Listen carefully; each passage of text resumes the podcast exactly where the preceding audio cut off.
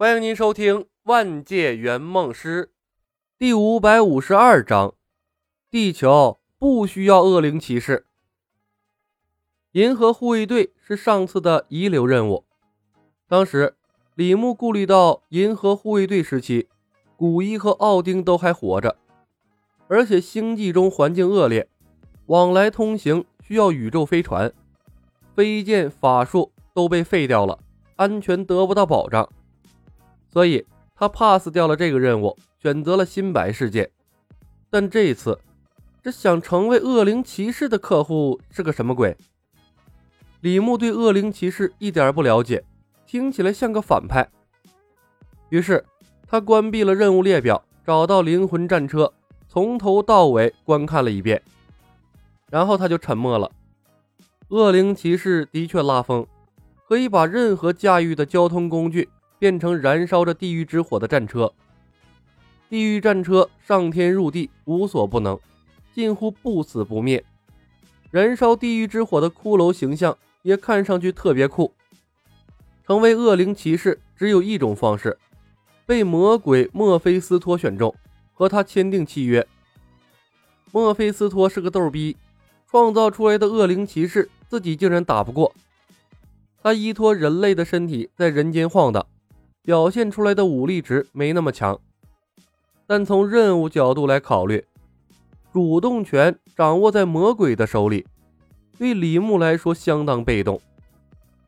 圆梦师有不少召唤类技能，不怕找不到神出鬼没的墨菲斯托，但迁移式的过程涉及到灵魂深处，外人看不到协议，万一惹恼了墨菲斯托。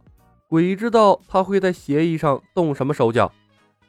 墨菲斯托并不是只有把人变成恶灵骑士一种能力，在第二部里，他亲手把一个反派变成了会腐蚀一切的怪物。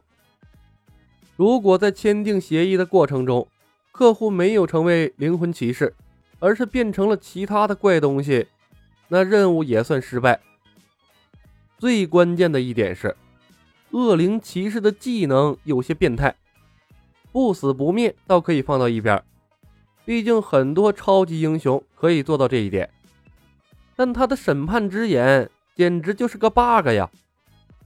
审判之眼利用地狱之火灼烧有罪者的灵魂，有罪者会深刻体验过去对其他被害人所造成的伤害和痛苦，并最终被痛苦吞噬。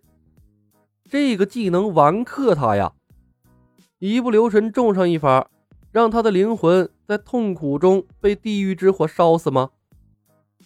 或者说，他帮助客户实现愿望的过程，给其他受害人造成伤害和痛苦，这算不算罪恶？在小李飞刀的世界中，被他用金盾签下契约的都是坏人。笑傲江湖中。被他捅了菊花的也都是魔教中人，也是坏人。仙剑中，他救了女娲的后人。诛仙世界中，哪怕他欺骗一些人，也为整个世界的文明发展做贡献了。我是个好人。李牧的额头悄无声息地渗出一层细密的汗珠。他骗不了自己，连邪恶的诛仙剑都没能把他怎么样。审判一切有罪的人，怎么会有这么变态的技能呢？即便给他改造的雷神之锤的新主人苏汤也扛不住啊！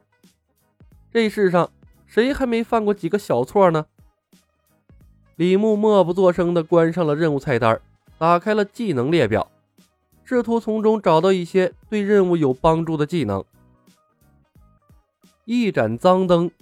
擦拭后出现灯神，擦拭者必须实现灯神三个愿望。异生物隐形，对人类之外的所有生物隐形。共情，指定生物感染你当前的情绪。死神之吻，亲吻对方夺取对方生命力。牵手，当你伸出手后，百分百会被人拉住。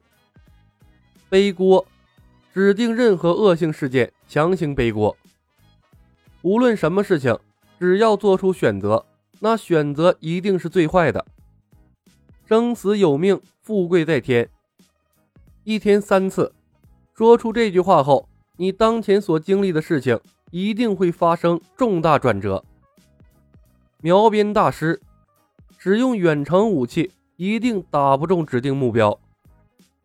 人人得而诛之，所有见到你的人都想杀了你。让世界充满爱。使用技能后，三分钟内所有人都变得仁慈善良。冷却时间二十四小时。除了异生物隐形之外，没有什么特殊的技能是可以保护灵魂的。不过，异生物隐形真的可以对抗地狱之火吗？换句话说，李牧真的要往地球上引进一个恶灵骑士当自己的克星吗？要知道，恶灵骑士可不像雷神一样，没有什么道德标准要求。不行，绝对不行！李牧果断在心中点选了否定。地球不需要恶灵骑士，即便他经常不在地球，也不能弄一个恶灵骑士出来膈应自己。毕竟，一般情况下，他的客户都是忘恩负义的。造个恶灵骑士，那他妈是给自己造一个强大的仇人呢。李牧默默的浏览技能列表，上次的备用技能化外音没有进入冷却状态，公司这一点还算仁慈。